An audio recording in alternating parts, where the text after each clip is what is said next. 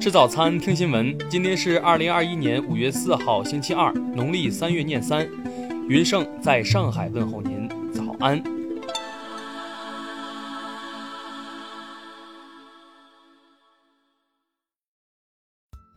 首先来关注头条消息。二零一五年，澳大利亚北领地政府与中国蓝桥集团签订了价值五点零六亿澳元的租赁协议，租期为九十九年。该协议赋予这家中企对于港口运营的完全控制权，以及达尔文东壁港土地和设备的百分之八十的所有权。这本来是一笔双赢的商业交易，但由于亚太地区局势急剧变化，澳国内外的一些人不断从所谓国安角度审视这一交易。据悉尼先驱晨报二号报道，莫里森政府已让澳大利亚国防部重新审查此协议，考虑是否要强制让中企放弃租赁权。他们的依据是澳2018年通过的关键基建安全法案，认为中国公司对于该港的租赁权会带来国家安全上的风险。早在上月，澳方公然宣布撕毁“一带一路”协议。中国外交部发言人汪文斌四月二十二号表示。澳方的政治操弄和无理行径完全违背中澳全面战略伙伴关系精神，是在开历史倒车，性质恶劣，对双方地方企业合作信心产生了严重消极影响，也使澳方自身形象和信誉受损。听新闻早餐知天下大事，下面来关注国内新闻。昨日，第二十五届中国青年五四奖章评选结果揭晓。集中展示新时代青年听党指挥、使之奋斗的精神风貌，激励广大青年心怀国之大者，奋勇建功立业，以优异成绩庆祝党的百年华诞。国务院安委会办公室近日同步派出多个重点行业领域暗查暗访组，吩咐各地协同考核巡查，一并开展“四不两直”暗查暗访，查证问题线索，加强典型案例曝光。中央宣传部、退役军人事务部、中央军委政治工作部近日联合印发通知，部署开展2021年度最美退役军人学习宣传活动。公安部消息，截至目前，全国共侦破拐卖儿童积案四十三起，抓获犯罪嫌疑人八十六名，找回历年失踪被拐儿童七百余名，专项行动取得阶段性明显成效。文旅部日前通知。要求各地文化和旅游部门要严格落实防控措施，指导旅游景区进一步落实限量、预约、错峰要求等。数据显示，截至今年一季度末，我国本外币绿色贷款余额十三点零三万亿元，同比增长百分之二十四点六，高于各项贷款增速十二点三个百分点。其中，投向具有直接和间接碳减排效益项目的贷款分别为。六点四七万亿元和二点二九万亿元，合计占绿色贷款的百分之六十七点三。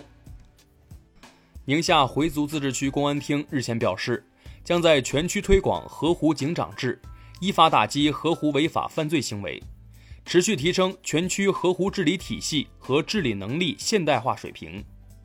三江源国家公园管理局表，近日。首批待产雌性藏羚羊已通过青藏铁路、青藏公路动物通道，继续向产仔地可可西里卓乃湖进发。藏羚羊开启一年一度的迁徙产仔之旅。下面来关注国际新闻。近日，美国犯罪学专家在研究最新的暴力犯罪数据后表示，全美谋杀案激增，许多城市的凶杀案呈上升趋势。预示着全国可能迎来一个暴力的夏天。德国医院协会主席二号表示，德医疗机构开始初步感受到疫情趋缓的迹象，但目前医疗机构和医疗人员仍面临极高的工作负荷，必须努力将疫情缓和的趋势保持下去。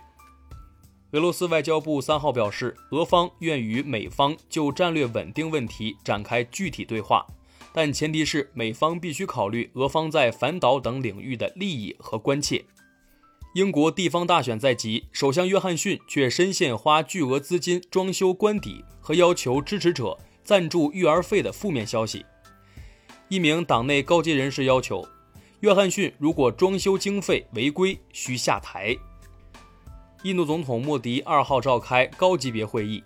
讨论采取更多增加氧气生产和供应的措施，以缓解该国目前面临的医用氧气短缺问题。叙利亚总统巴沙尔·阿萨德二号颁布大赦令，对符合条件的罪犯实施减刑或免刑。此次大赦令是在叙利亚即将举行总统选举的背景下颁布的。南非环境部长日前就外界关注的南非野生狮群保护问题进行回应。他透露，南非政府计划禁止圈养、人工养殖狮子，并提倡为游客提供更真实的体验。尼泊尔政府二号决定，从三号午夜起暂停国内商业航班运营，从五号午夜起暂停国际商业航班运营。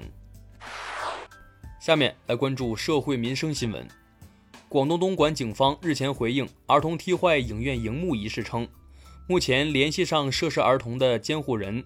正积极引导影院和儿童监护人双方通过法律程序妥善解决问题。昨日，山东青岛海域两外轮相撞，其中一船货舱受损，造成船舶溢油入海约四百吨。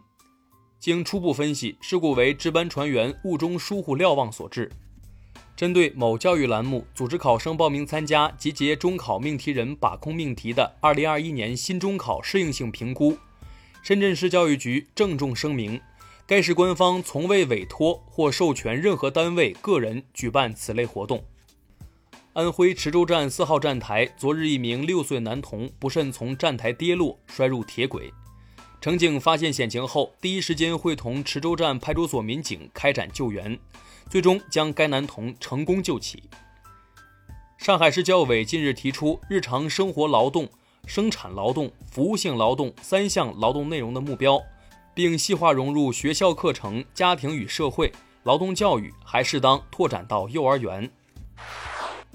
最后来关注文化体育新闻：中超联赛第三轮，青岛零比一小负广州城；重庆两江竞技二比二扳平沧州雄狮。